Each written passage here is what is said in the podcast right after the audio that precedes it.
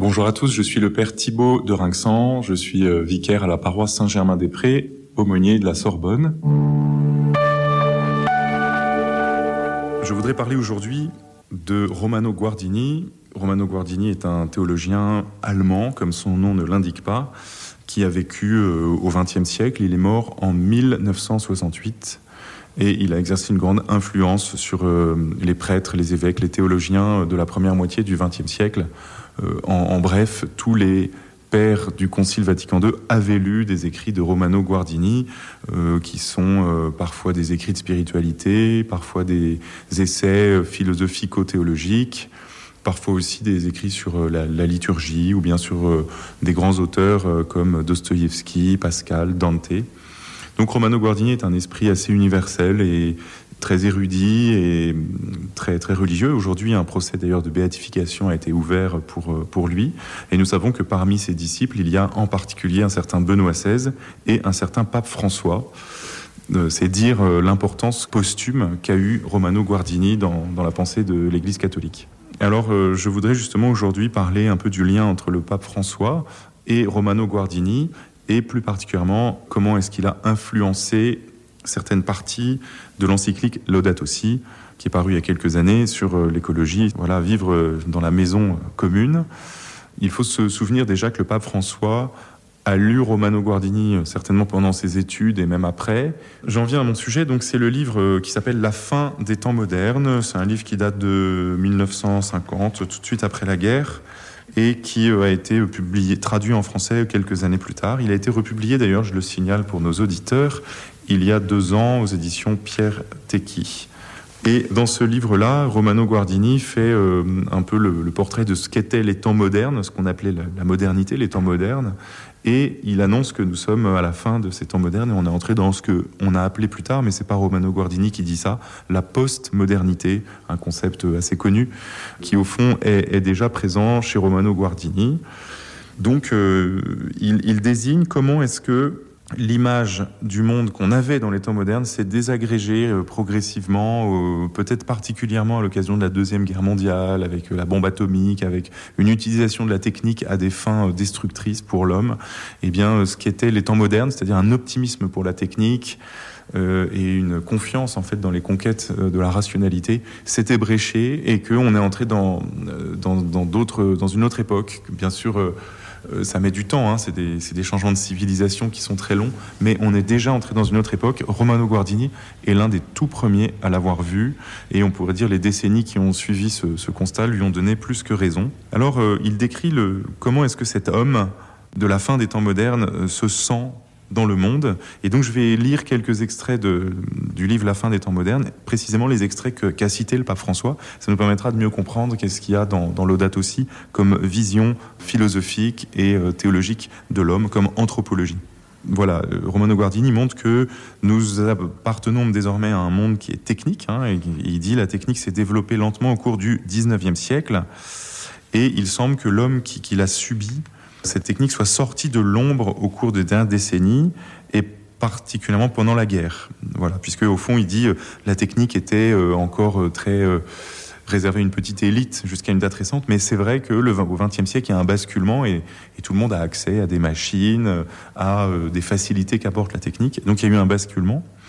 Mais ce basculement qui, qui, est présenté comme un progrès parce que la technique, elle, est, elle semble toujours euh, faciliter la vie, faciliter les relations, les communications, euh, la défense, etc., la protection des individus. En fait, il dit oui, d'accord, mais attention parce qu'il y a euh, autre chose qui va se produire quand la technique fait intrusion dans nos vies. Et donc l'homme moderne, l'homme contemporain, je cite Romano Guardini et, le pape François au numéro 115 de Laudato le cite, il dit Cet homme n'a plus le sentiment ni que la nature soit une norme valable, ni qu'elle lui offre un refuge vivant. Il la voit sans supposition préalable, objectivement, sous la forme d'un espace et d'une matière pour une œuvre où l'on jette tout, peu importe ce qui en résultera, pour une œuvre de caractère prométhéen.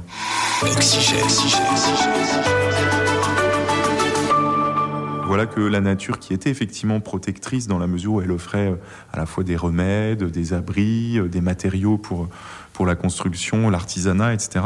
Aujourd'hui, elle est vue objectivement. Ça veut dire quoi? Ça veut dire qu'elle est quantifiée et que, au lieu de, de voir, euh, on pourrait dire de manière poétique, de manière esthétique le monde et de s'insérer dedans comme une des créatures qui peuplent la création, l'homme désormais se met un peu en surplomb du monde et utilise la nature comme un réservoir de matière, de force pour son projet, pour ce qu'il a envie de fabriquer. Donc il s'abstrait, la nature il se met un peu en dehors d'elle et euh, elle, elle, devient éventuellement menaçante, ou en tout cas elle devient euh, un, pur, euh, un pur réservoir de force. Alors on s'aperçoit que ça c'est les temps modernes, et qu'aujourd'hui effectivement on en est revenu, il y a un fort retour écologique qui valide un peu cette vue-là, on n'accepte plus ce, ce rapport d'étrangeté à la nature, parce qu'on sent que quand même on ne peut pas faire ce qu'on veut. Mais on s'aperçoit d'ailleurs que notre époque est un petit peu schizophrène sur, sur ce point-là, parce qu'à la fois on est quand même de plus en plus euh, environné de technologie, hein, et ça, ça s'arrête jamais tout à fait. Puis en même temps, euh, on réclame toujours plus de contact avec la nature. On fait, on, fait pousser des tomates cerises sur son balcon, etc.